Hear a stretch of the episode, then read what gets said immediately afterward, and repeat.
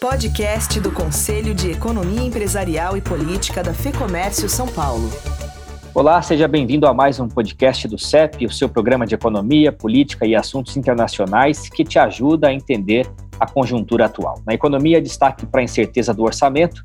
Antônio Lanzana, muitos pontos a serem analisados para a previsão de gastos do governo federal, né? Olha, eu acho que nós assistimos aí o maior embólio dos últimos anos, e o que fica evidenciado é a dificuldade de se promover cortes de gastos no Brasil, principalmente de certos grupos privilegiados.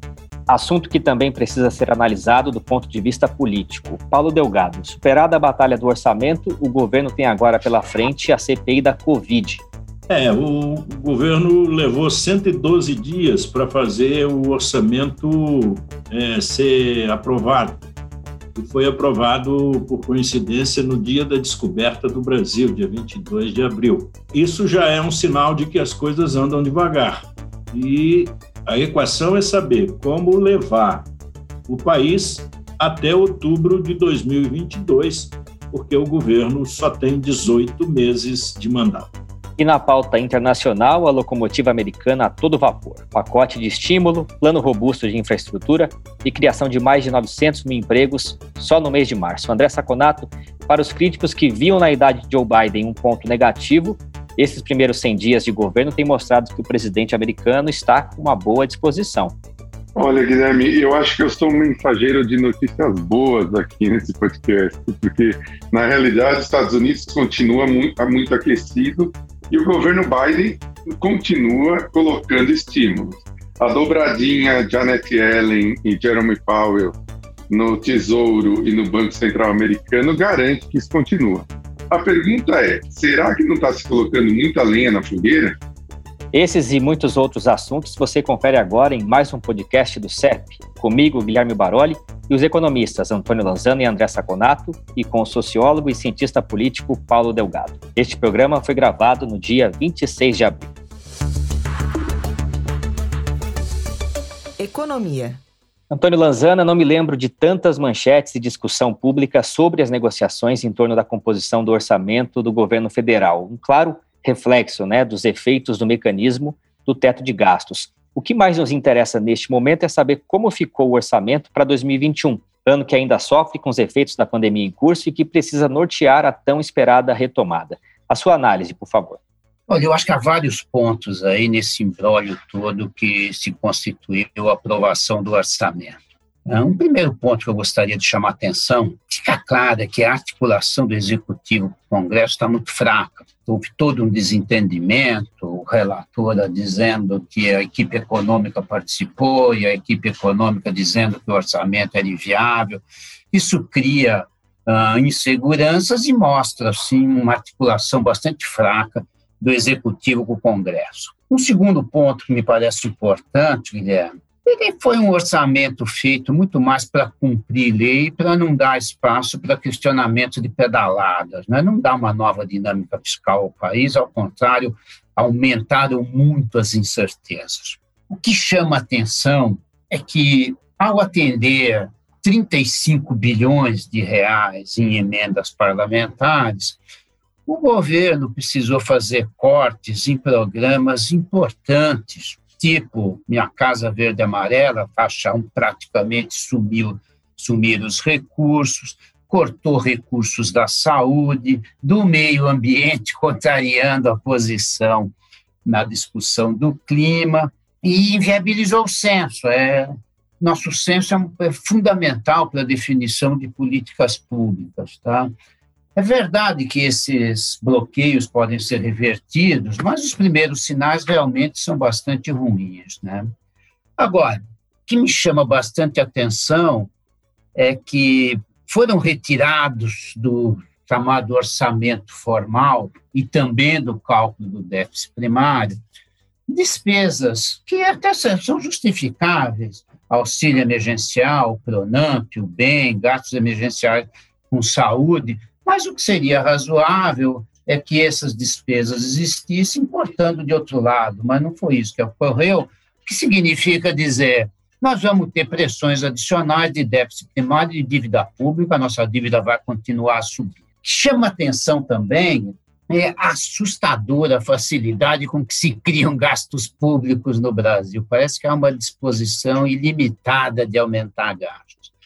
Nesse sentido, inclusive, vale a pena chamar a atenção do Congresso ter aprovado uma proposta que havia sido vetada há 12 anos, autorizando migração de fiscais da Previdência para servidores da Receita Federal, que dá um custo estimado de 2,7 bilhões ou seja, é extremamente fácil criar despesas no Brasil. Eu acho que essa, essa discussão sobre orçamento e a forma como ele foi, ela foi concluída mostra-se que é muito difícil mudar a estrutura de gastos no Brasil e mostra como os interesses corporativos se sobrepõem aos interesses da sociedade aumentam as incertezas sobre o futuro da situação fiscal no Brasil. Isso vai afetar câmbio, vai afetar juros, vai afetar nível de confiança, afeta risco Brasil, não tem dúvida nenhuma. Particularmente em relação ao aspecto, essa pressão adicional que vai existir para aumento de juros, vale lembrar que um ponto percentual da Selic tem um impacto de 0,42 pontos percentuais na dívida pública. Quer dizer, nós estamos com criando um déficit maior, com uma pressão de taxa de juros para cima e com uma ampliação dessa mesma dívida. Tá? Eu acho que, além disso, essas manobras de aprovação do orçamento deixam preocupações importantes para o futuro, na medida em que essas emendas podem se repetir e assombrar os próximos orçamentos. Acho que essa é uma preocupação que nós devemos ter no futuro. E quanto mais se deterioram as condições fiscais, mais difícil será fazer um ajustamento fiscal no futuro. Eu sempre chamo atenção nas apresentações, período muito longo de austeridade, o que a gente chama de fadiga de austeridade, é um prato cheio para o populismo, para o surgimento de medidas populistas. E quanto mais a gente agrava essa situação, mais longo vai ser um processo de austeridade posterior. E, por fim, eu acho que até já passou do momento de nós pensarmos em soluções estruturais. Nós precisamos mudar radicalmente toda a estrutura de gastos públicos, senão nós não vamos ter um futuro razoável. Se nós não mudarmos toda essa composição, a estrutura de gastos, vão nos sobrar duas alternativas para evitar um agravamento maior do problema aumentar a carga tributária no futuro ou assistir uma volta da inflação. Ou seja, são alternativas lastimáveis. Um outro dado interessante que eu queria analisar com o senhor é o Índice de Atividade Econômica do Banco Central, né, o IBCBR. Para quem não está familiarizado, o índice é considerado uma prévia do Produto Interno Bruto. É, os dados de fevereiro apresentaram alta de 1,7% na comparação com o mês de janeiro. Lanzana, a expectativa era de uma alta de apenas 0,9%, depois de uma expansão em janeiro de 1,04%. Não esquecendo que no acumulado de 12 meses, a queda foi de 4%. Esse dado de fevereiro, portanto, pode ser visto com bastante otimismo? Olha, eu acho que não, não pode ser visto com bastante otimismo, não. Ah, eu acho que há vários pontos importantes que precisam ser levados em consideração nesse número. Primeiro, é uma prévia, mas tudo bem, é um número forte. Nós temos observado há uma mudança de padrão de sazonalidade na economia em função de tudo que ocorreu ano passado, queda forte, subida forte, auxílio emergencial, mudanças de hábitos, tudo isso. Então, eu acho que esses números de sazonalidade, de sazonalidade precisam ser olhados com alguma cautela. Eu, eu, me chama a atenção, por exemplo, um dado. Se a gente olhar fevereiro contra fevereiro, o IBCBR do Banco Central está em mais um. Mas se a gente olha, por exemplo, comércio está em menos 3,8, para a mesma comparação. Serviços está em menos 2 e a indústria está em 0,4 positivo. Quer dizer, eu acho que isso não é uma crítica à idoneidade do Banco Central, nada disso, mas apenas que são padrões de sazonalidade que podem estar afetando um pouco o comportamento dos dados. Um segundo ponto é, nós temos aqui um conjunto de dados todos para fevereiro. Eu acho que em março a situação mudou, porque as mudanças de as restrições de isolamento cresceram muito no mês de março. Então, eu acho que esse número muito provavelmente vai mostrar queda no mês de março. Os primeiros sinais que a gente tem uh, obtidos a partir de movimentações com cartão de crédito, eles mostram uma queda razoável, forte até no mês de março. Então, acho que é uma, uma nós estamos hoje num momento diferente do que fevereiro, e eu acho que a, a, os dados precisam ser olhados com um pouco mais de cuidado em função das mudanças dos padrões de sazonalidade. Mais uma coisa, se a economia tivesse ido tão bem, crescendo 1,7 a cada mês, nós não íamos precisar de auxílio emergencial, né? a economia estaria toda ótima e não necessitaríamos de auxílio emergencial. Mas em março, com toda certeza, houve uma reversão desse cenário. E sobre os números do emprego, Lanzana, por que, que a gente tem que olhar esses dados do CAGED com bastante cuidado também? Vamos lá. Eu acho que o, bem, o primeiro ponto importante é o CAGED promoveu uma mudança de metodologia e passou a incluir, mudou a forma de cálculo.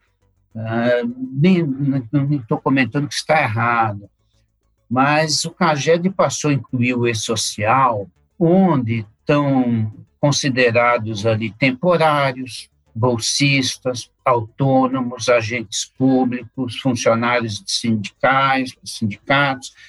Então, acho que abranger mais é interessante, não vamos fazer isso como uma crítica. Agora, ele não é comparável com anos anteriores. Quando a gente fala assim, olha, foi a maior criação de todos os tempos, você está comparando metodologias completamente diferentes. Isso acho que é, é um primeiro ponto. Um segundo ponto, que eu acho que ocorreu com frequência, é que deve ter havido muita subinformação de desligamento de funcionários durante a pandemia. Muita empresa até se encerrou, se desorganizou, e é provável que tenha ocorrido um subdesligamento de funcionários.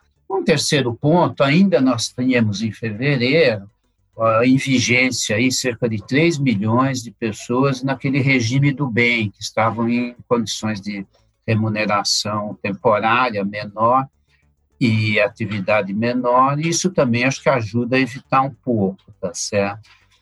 A própria mudança de metodologia, por exemplo, eh, deixa no ar algumas questões. Por exemplo, você pegar os dados do CAGED, nova metodologia, em 2020, foram criados 280 mil novos cargos. Estranho criar 280 mil novos cargos com o PIB caindo 4,1. Então, provavelmente, há alguma, algum problema de alimentação dos dados no CAGED. Da mesma forma, os dados do CAGED mostram posição contrária quando se analisa o PNAD.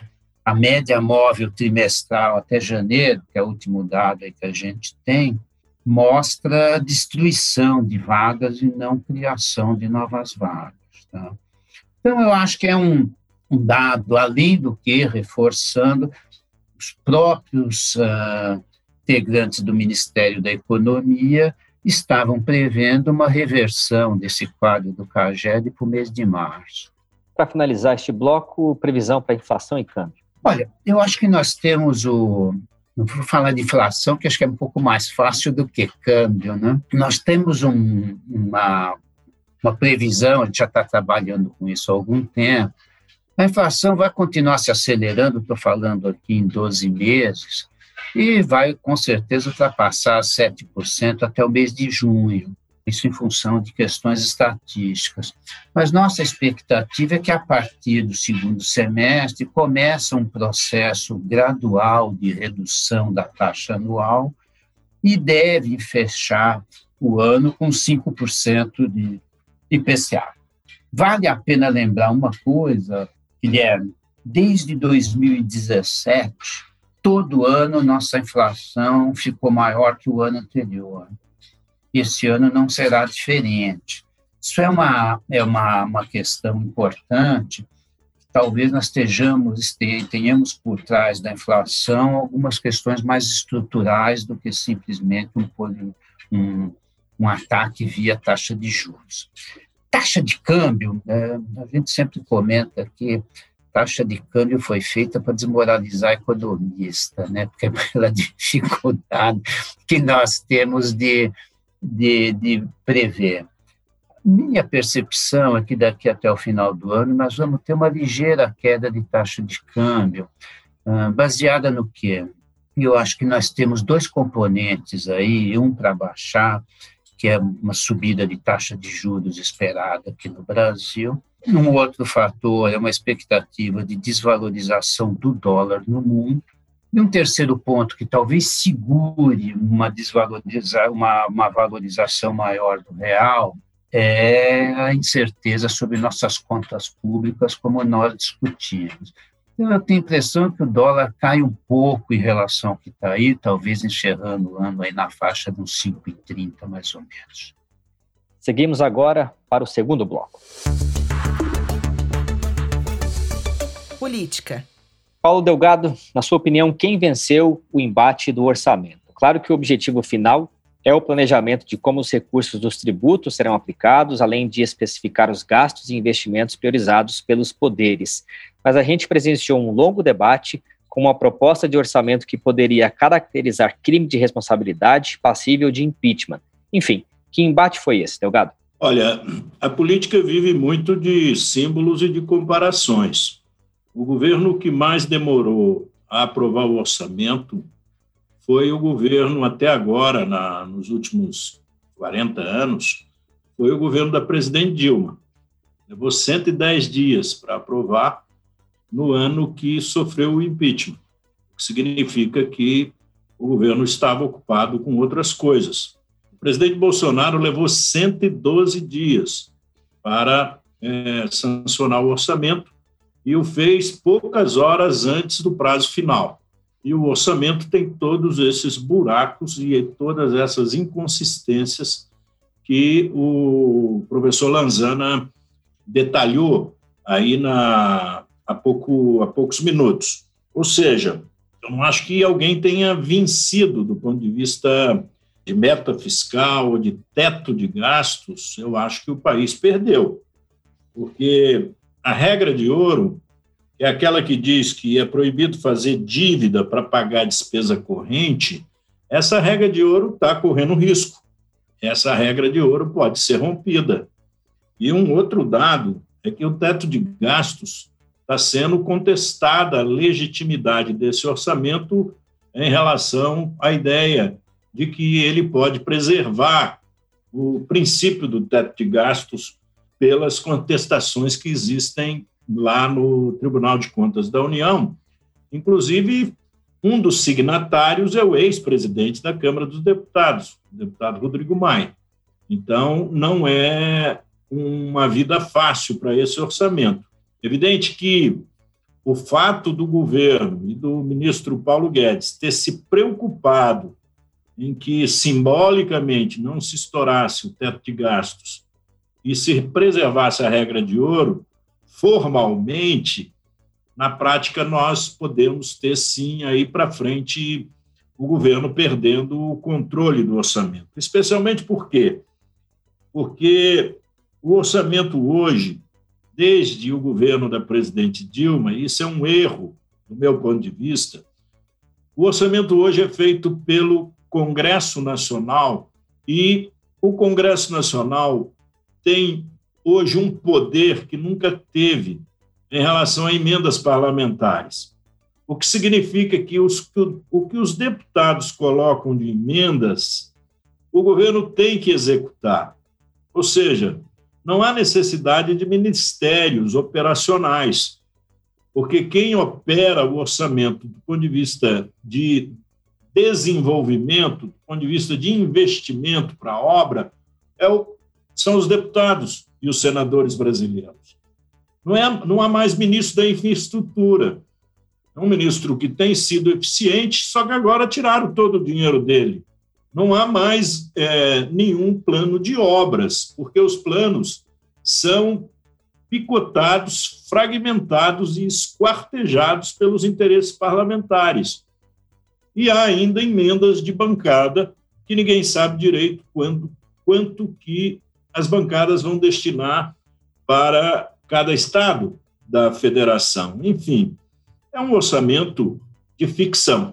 E com um orçamento de ficção, em que você já está no mês de abril, e janeiro, fevereiro, março e mais da metade de abril, o país foi governado sem orçamento, é difícil imaginar como o país vai ser governado nos 18 meses que faltam para que o governo é, termine esse mandato. Então, é preocupante o problema do orçamento. Não tanto do ponto de vista político, porque isso sempre tem solução. É preocupante do ponto de vista fiscal, do ponto de vista orçamentário, do ponto de vista tributário e do ponto de vista de desenvolvimento, para que possamos superar os dados que o professor Lanzana lançou aí, é, preocupantes sobre o desempenho da economia. É outro assunto é, que preocupa o governo é a instalação da CPI da Covid, né, que vai investigar, entre outros aspectos, a conduta do governo federal no enfrentamento à pandemia, a compra de medicamentos considerados inadequados e se houve negligência na compra de vacinas e equipamentos hospitalares. Delgado, será um dos mais complicados desafios ao presidente Bolsonaro ou a tentativa de incluir governadores e prefeitos pode, de alguma maneira, enfraquecer o discurso da oposição? Olha, isso aí começou completamente errado, porque o Supremo não devia ter é, tomado a decisão para o Senado Federal. O Senado Federal e o Congresso têm autonomia e decidir a hora de instalar comissões. É evidente que o presidente do Senado pode ter sido negligente na, no, ao conferir as assinaturas e dos proponentes e pode ter ameaçado a oposição de não exercer o seu direito, mas isso não é um problema do Supremo, isso é um problema de constitucionalidade, de controle de constitucionalidade. Isso é intromissão do Supremo na vida do parlamento. Isso acho que nós não podemos apoiar. É cada macaco no seu galho, vamos dizer, o Supremo no Supremo, o Congresso no Congresso, o Executivo no Executivo. Agora a CPI está instalada, Inês é morta. Qual é o grande problema que eu vejo? É que a CPI vai, a ela vão se agregar três problemas. O primeiro problema é a perda da capacidade do presidente de influenciar a política brasileira. Está diminuindo muito essa capacidade, inclusive por causa do seu estilo às vezes de só ficar querendo fazer selfie, dar entrevista, é, ir a feiras. Esse comportamento é um comportamento que não ajuda muito a aumentar a base de apoio do governo. Pelo contrário, isso pode ser um fio desencapado. A qualquer momento, isso aí pode provocar um problema político de solução é, mais difícil. O segundo problema é que diminuiu, está diminuindo entre o empresariado brasileiro e entre as classes médias o índice de confiança do governo. O governo não está mais com um índice de confiança estável, pelo contrário, analisando só as redes é, sociais, é, o CEP, através de membros do CEP é, que acompanham o dia a dia das, das, das redes sociais, nós hoje temos, nos, no último, nos últimos levantamentos, quase 60% de menções negativas ao governo nas redes sociais em mais de 50% dos dias de mandato até hoje. Ou seja, o governo tem tido menção positiva menos de 30% dos dias de mandato. E somente 9% do, das menções são neutras durante esse período.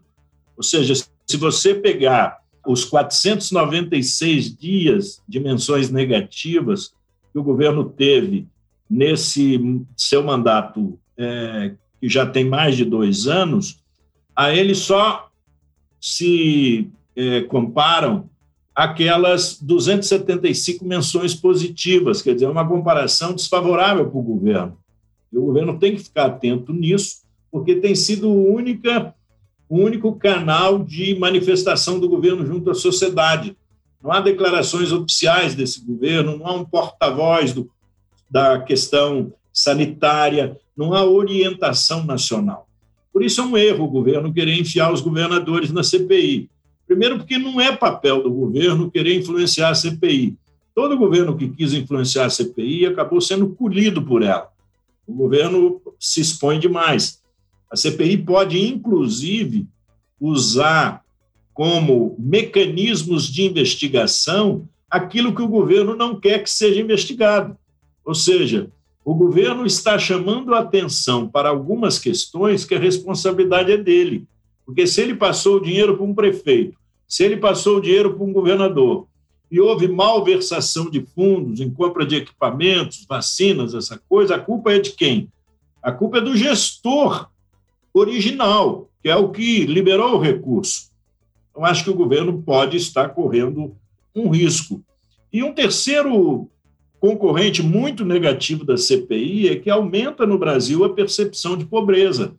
As pessoas estão começando a sentir que há uma circulação maior de pessoas com dificuldades nas ruas, há mais mendigos, há mais pessoas pedindo nas portas de banco, em portas de igreja, em, em saídas de metrô. Ou seja, a, a circulação da pobreza, quando fica muito visível, é sinal que já não é mais nem desigualdade, é que ultrapassou os níveis toleráveis de desigualdade. Enfim, é um ambiente muito ruim para uma investigação de natureza política como a da CPI.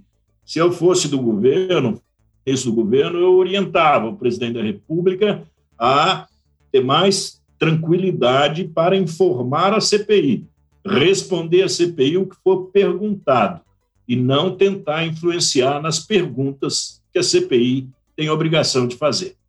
Para encerrar o bloco de política, Delgado, seus comentários sobre o posicionamento do Brasil na cúpula do clima, o encontro virtual realizado pelo governo americano no dia 22 de abril, com participação de líderes de mais de 40 países, para discutir uma estratégia coordenada e os compromissos de cada nação para reduzir a emissão de gases de efeito estufa. Bolsonaro mudou o tom, fez promessas e disse que o mundo pode contar com o Brasil. É, mas disse que pode contar com o Brasil em 2050, onde seguramente ele não será presidente da República. É, a, a meta foi muito, muito distante e ela não corresponde ao comportamento do governo no dia a dia da gestão ambiental. Eu diria que a questão ambiental não é uma preocupação do governo, não é uma prioridade do governo. Se fosse, por exemplo, um dos convidados para a cúpula do, crime, do, do clima pelo governo seria o vice-presidente da República que cuida da Amazônia, da questão ambiental na Amazônia, das queimadas, pois o vice-presidente Mourão não foi nem convidado para a cúpula do, do clima pelo, pela delegação e pelo, pelo palácio. Isso é um mau sinal. E eu vi duas coisas que me chamaram a atenção. É claro que é positivo o presidente da República sinalizar que está preocupado com a questão, embora no dia seguinte já tenha assinado atos em direção contrária à defesa da, do meio ambiente. Mas duas coisas me chamaram muita atenção do protocolo e me pareceram um sinal que os Estados Unidos deram ao nosso chanceler, que é um homem de protocolo, é um homem do especialista em solenidades e em organização de eventos multilaterais. O Brasil não tem, em nenhum indicador, a vigésima posição no mundo. O Brasil não é o vigésimo em nenhum indicador político, econômico, social no mundo. Então, eu não entendi por que, que o Brasil é o vigésimo país a falar, por que, que o Brasil foi separado dos BRICS, não falou junto com os BRICS, por que, que a Argentina falou antes do Brasil? E por que, que o Brasil foi colocado num bloco de Arábia Saudita e Butão? Não tem sentido. São, é, são, é uma companhia que não se explica. E também por que, a Indonésia, que tem os mesmos problemas ambientais do Brasil, florestas e, e rios e água doce, por que, que a Indonésia falou antes do Brasil? Ou seja, o Brasil falou no segundo bloco. Isso, diplomaticamente, é um mau sinal. E, principalmente, um fato que pode ter sido uma coincidência, pode não ter sido é, intencional. Mas é bom dizer que o anfitrião não assistiu à fala do convidado. Ou seja, o presidente Biden se retirou na hora que o presidente Bolsonaro falou. mesmo numa cúpula virtual, você pode culpar a internet de ter caído o sinal, mas não foi isso que nós vimos. Acho que quando o presidente Bolsonaro tentou interferir na eleição dos Estados Unidos e não aceita até hoje a vitória do presidente Biden, ou aceita de maneira contrariada, o mundo todo já deu o sinal que o presidente Trump não é mais o presidente da República. É só ver como que o Biden vem governando com apoio e vem governando de maneira radicalmente diferente do presidente Trump.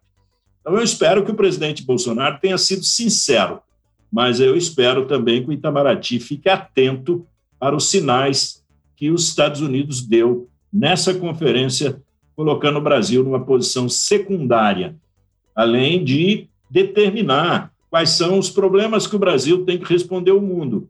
O Brasil não foi acusado de ser poluidor de CO2. O Brasil foi colocado num grupo dizendo que o maior problema do Brasil é queimada e é o gás metano, que é o gás da agricultura, é o gás das queimadas. Ou seja, isso pode ter repercussões econômicas desastrosas para o agronegócio brasileiro. Vamos então ao terceiro e último bloco. Cenário internacional. André Saconato, políticas fiscal e monetária e velocidade da vacinação têm ditado a retomada do crescimento, principalmente para Estados Unidos e China, que representam metade do PIB mundial. Mas nos Estados Unidos, além dos pacotes de estímulo, e o ritmo acelerado de doses aplicadas, há ainda a expectativa de um plano robusto de infraestrutura. Você poderia nos explicar melhor esse plano, o seu horizonte temporal, os efeitos na economia interna e os reflexos disso em todo o mundo? Claro, Guilherme. Esse plano, eu acho que é um plano muito emblemático. Nós tivemos, é, durante é, todo, a partir da década de 80 principalmente, os Estados Unidos muito preocupado em uma política liberal mais extrema, começou lá do Ronald Reagan, né? E paralelo a isso, nós vimos um Estado chinês crescendo muito, apostando no que nós chamamos de estratégia industrial. Veja que estratégia industrial é muito diferente de política industrial. Né? Estratégia industrial é você definir setores que são os mais o que puxam mais economia, o que são mais modernos, o que tem mais dinamismo, o que causa um impacto muito maior em emprego, renda e crescimento. Né? Política industrial é você basicamente dar dinheiro para alguns setores industriais que você estima que vão ser setores melhores no, no futuro. A China sempre se baseou em estratégia industrial. A China nunca deu dinheiro para empresa especificamente, ela, ela deu financiamento para setores e geralmente setores ligados à tecnologia. Pois bem, por que, que eu digo que esse pacote de infraestrutura é um marco nos Estados Unidos? Porque é um pacote muito parecido com o que a China faz. Então, quer dizer, parece que talvez os Estados Unidos tenham aprendido que é muito importante que setor privado e setor público caminhem em conjunto para você gerar progresso econômico. Bom, dito isso, o que, que é esse pacote? Esse pacote é um pacote que varia em algumas versões de 2,4 trilhões de dólares até 3 trilhões de dólares. O que, que tem em comum todas essas versões que, que o governo vem trabalhando? É, é um pacote voltado para a economia limpa, né? ele tem muito dinheiro colocado em transformar principalmente veículos de combustão em veículos de energia renovável e ele vai muito a fundo na infraestrutura básica. Um dado interessante para a gente citar aqui para os nossos ouvintes: é, existe uma associação americana que é quase como um, um conselho de classe de, dos engenheiros. Eles apontaram que nos Estados Unidos quase 128 mil pontos precisam de algum tipo de reparo. Né? A gente fica imaginando que o Brasil né, tem essa infraestrutura horrível, e os Estados Unidos está tudo tinindo. Não, 128 mil pontos precisam de reparo. Desses trilhões que estão indo, possivelmente 600 bilhões são para transportes e para infraestrutura básica. E olha um ponto importante: 300 bilhões para estruturar a manufatura novamente nos Estados Unidos. Isso soa como música para os republicanos e possivelmente será um fator muito importante na hora da aprovação disso no Congresso americano. E mais, para reforçar o que eu falei sobre essa espelha na China, 100 bilhões vão para a banda larga, basicamente para 5G. que é um novo tema central de desenvolvimento no mundo hoje. E como que isso vai ser financiado? Ao contrário do plano de 1,9 trilhões, trilhão de dólares, que era referenciado em novas emissões ou dívida, esse plano vai ser referenciado em aumento da carga tributária para a pessoa jurídica, de 21% para 28% de imposto de renda de pessoa jurídica, que já era antes, e o Trump baixou. E também de impostos sobre empresas americanas que estão fora do país. Outra música dos ouvidos dos republicanos. Né? Bom, é, em resumo, nós vamos ter, em oito anos, algo próximo a 3 trilhões de dólares, que basicamente são dois PIBs do Brasil colocados na economia americana. Isso só vai reforçar aquele nosso aspecto que nós já vínhamos falando em outros é, podcasts, que China e Estados Unidos vão crescer muito, muito esse ano. Ou seja, quem tem negócio voltado para exportação, principalmente, principalmente para esses países, pode se preparar que efetivamente vai ter um, vai ter um aumento significativo de vendas e significativo de receita. É, esse pacote não é dos Estados Unidos, não é inflacionário, dado que ele não cria moeda nova, mas é, reforça esse nosso pensamento de economia mundial. 50% da economia mundial, Estados Unidos e China, crescendo forte esse ano. Bom, além desses pontos que você citou, Saconato, a gente vê o plano de vacinação andando muito bem nos Estados Unidos, a criação de mais de 900 mil empregos só no mês de março e a recente cúpula do clima, que, a julgar pelos discursos e comprometimentos, também dão sinais de otimismo. Diante disso, qual que é o seu balanço geral sobre esses 100 primeiros dias de Joe Biden na presidência? Olha, Guilherme, em termos de recuperação econômica, é, eu acredito que ele está indo muito bem só que com um risco que a gente tem que colocar aqui, é que eu falei na nossa introdução. Será que não estão jogando muita lenha nessa fogueira? Quer dizer, você já tem os Estados Unidos crescendo forte em janeiro, na pior época da pandemia. Fevereiro caiu um pouquinho por causa do, do inverno muito rigoroso, mas março deve subir novamente. E você, acima de pacote de quase 2 trilhões de auxílio, você ainda começa a pensar no de 3 trilhões em oito anos de infraestrutura. A pergunta é: até que ponto é necessário essa soma de pacotes numa economia que parece que já vem crescendo? Então, esse acho que é o grande, é, é, vai ser a grande discussão. Sem dúvida nenhuma, economicamente está muito positivo, mas a discussão é saber qual que é o ponto certo de aquecer essa economia. Em relação à vacinação, a gente tem que ser justo aqui, né? É, uma boa parte dessa, dessa, desse sucesso se deve ao presidente Donald Trump que na realidade, embora ele tenha começado muito equivocado como a, a, o presidente do Brasil em relação à análise da pandemia, ele rapidamente, inteligentemente mudou de opinião e provavelmente dessas vacinas que foram dadas agora, pelo menos 100, 120 milhões foram contratados no governo Trump. De maneira geral, está muito bem. Parece que o povo americano está muito feliz com o começo do governo Biden.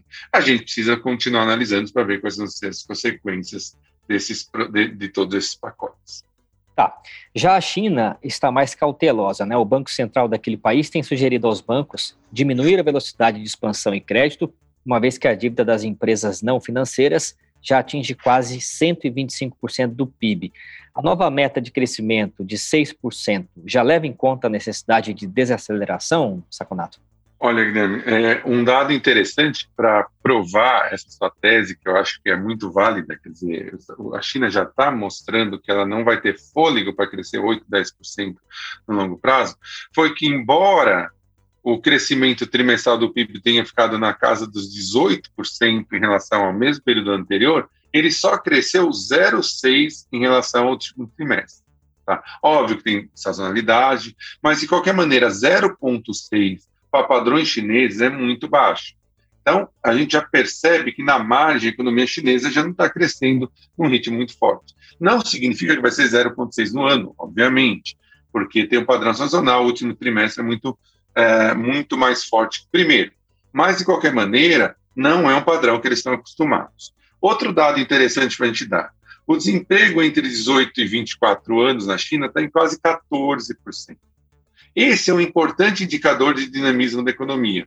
Geralmente, quando esse nível de emprego está muito alto, é provavelmente está tendo um problema de absorção de novos funcionários, sendo que o desemprego geral está em 5,3% a 6%, dependendo do índice que você usa. Né?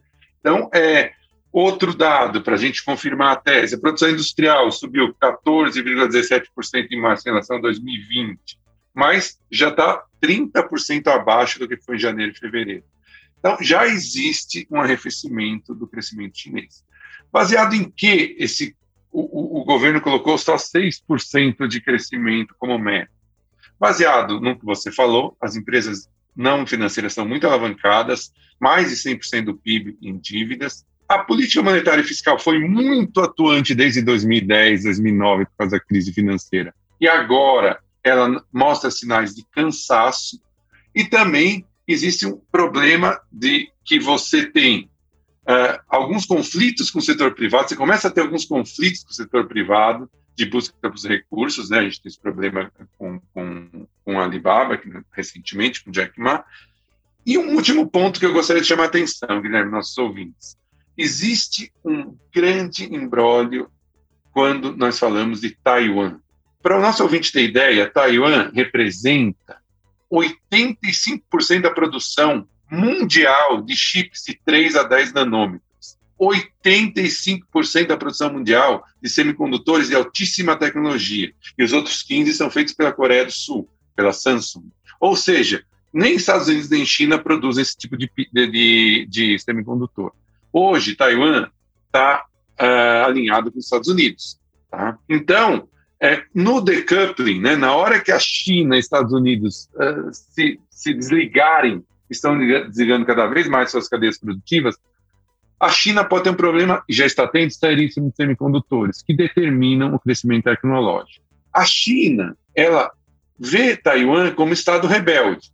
Só para a gente ter uma ideia, quando Kissinger foi lá, a primeira vez, naquele famoso encontro na, China e Estados Unidos, a única coisa que a, que a China pediu em contrapartida às exigências americanas foi Taiwan, antes de Taiwan ser um monstro em termos de semicondutores. Ou seja, agora, somado esse fator político ao fator de semicondutores, nós podemos ter um problema seríssimo geopolítico lá naquela, naqueles mares do sul da China. Já foram deslocados porta-aviões americanos para lá, e a superioridade americana militar que é gigante, ela perde muita efetividade em 9 mil milhas de distância. Né? Quer dizer, 9 mil milhas diminui a superioridade militar de qualquer país. Então é interessante ficar bem de olho nesse que pode ser o novo petróleo do mundo, os semicondutores. Outro ponto de atenção é o avanço da segunda onda na Índia, nessa né, Conato, que forçou algumas das cidades do país a entrar em lockdown. No início de abril, a Índia passou a ser o segundo país do mundo com maior número de casos da doença, ultrapassando o Brasil e ficando atrás apenas dos Estados Unidos. A situação está bem crítica por lá, né? Olha, os, os, últimos dados daquele país mostram 300 mil casos diários, obviamente muito é, subindicado, né? Deve ser muito mais, e 2.800 mortes.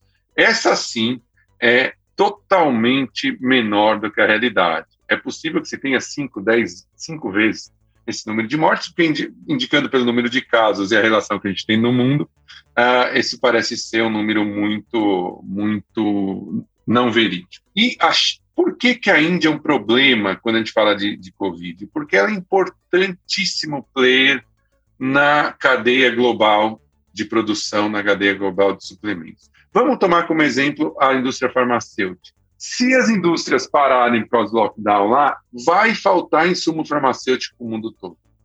Assim como vai faltar vários outros produtos para o mundo todo, porque a China está bem encadeada nessa cadeia global de consumo.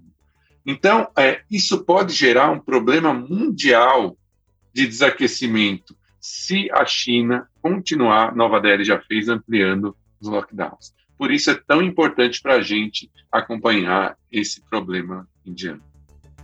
Finalizamos assim mais um podcast do Conselho de Economia Empresarial e Política da FEComércio São Paulo. Obrigado aos nossos comentaristas por mais essa participação, Antônio Lanzana, André Saconato e Paulo Delgado. Um abraço para vocês e até o mês que vem. Muito obrigado, Guilherme. É um prazer enorme ter participado mais desse podcast.